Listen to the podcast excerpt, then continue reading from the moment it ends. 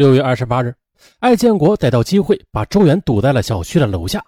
只见呢，他们一家三口从楼上下来，女儿蹦蹦跳跳，贺云若啊，明显也是刚做过美容，嗯，春光满面的。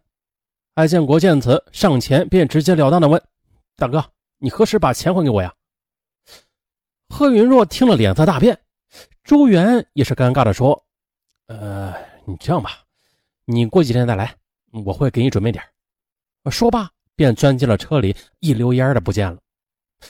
看着远去的周元，艾建国感到无比的陌生和心酸。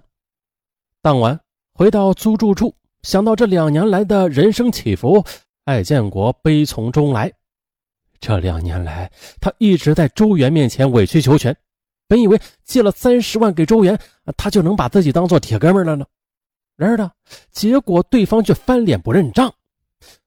太多的不平在他心中堆积，他感到自己内心的委屈和屈辱是越来越无法承受了。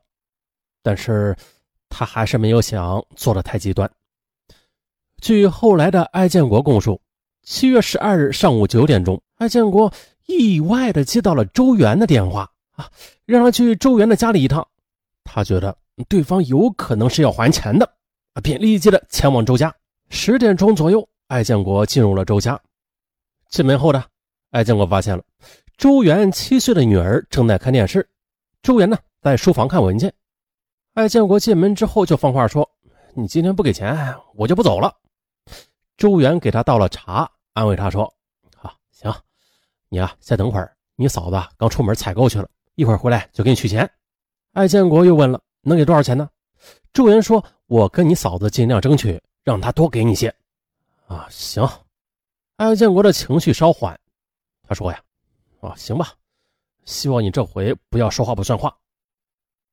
下午四点的，贺云若回家，看到了艾建国在，她白了一眼，便去了书房，继而啊，用无锡话跟丈夫啊叽里咕噜的讲着话。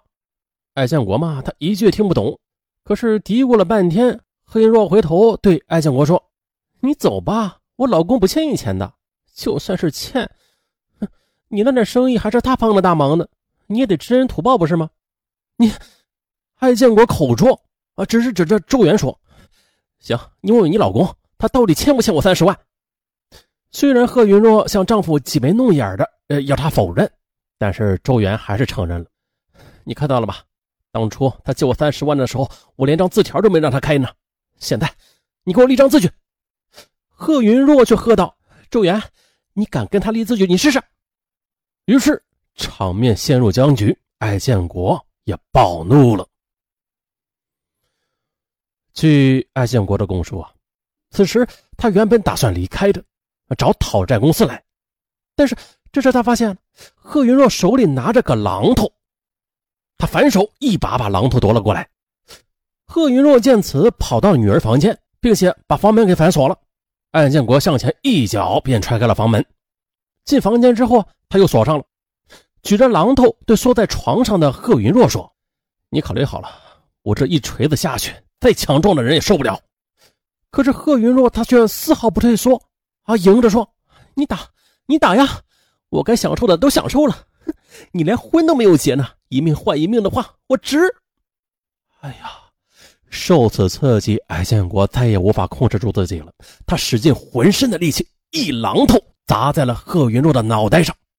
贺云若惊叫一声，倒在地上。艾建国又补了几下，然后打开了门。听到妻子的惊叫，周元冲了进来。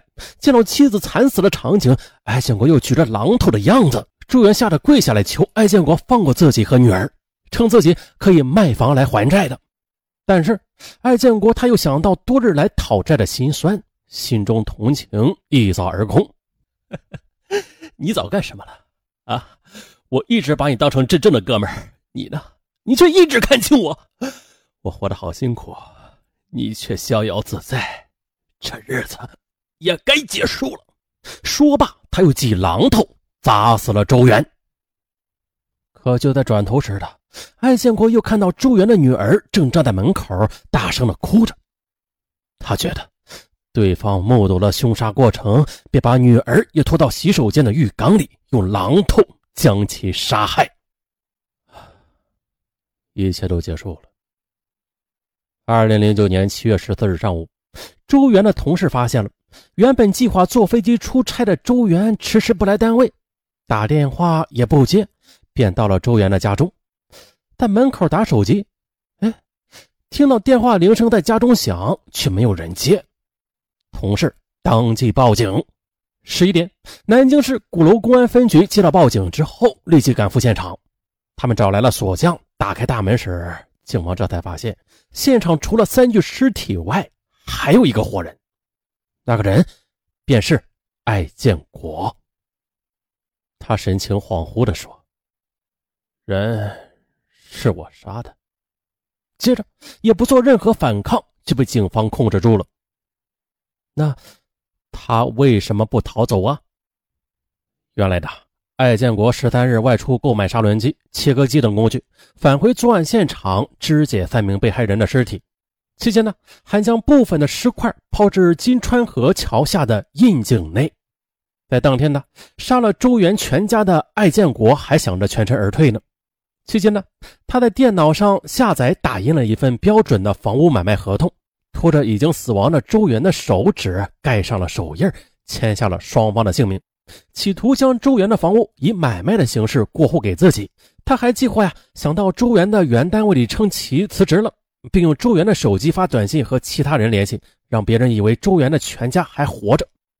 可他没想到的是，这活儿还没有办利索呢，警方就找上门来了。被捕后，艾建国很痛快，对杀人之事供认不讳。最终呢，南京市中级人民法院判决被告人艾建国死刑，并剥夺政治权利终身。同时，被告人艾建国被判依法赔偿受害人家属人民币共计一百三十八点四四万元。二零一一年八月十二日下午，医学硕士艾建国被江苏省南京市中级人民法院押赴刑场执行死刑。至此，震惊全国的南京蓝山灭门碎尸案尘埃落定。这案子虽然是破了啊，但是对于我们来讲，这不是重点。重点是啊，我们从本案当中体会到了些什么呀？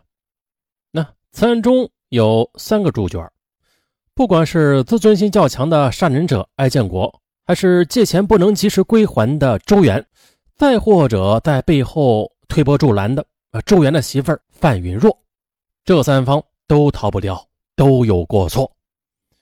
相信各位听友在各自的心中啊，都有一杆天平。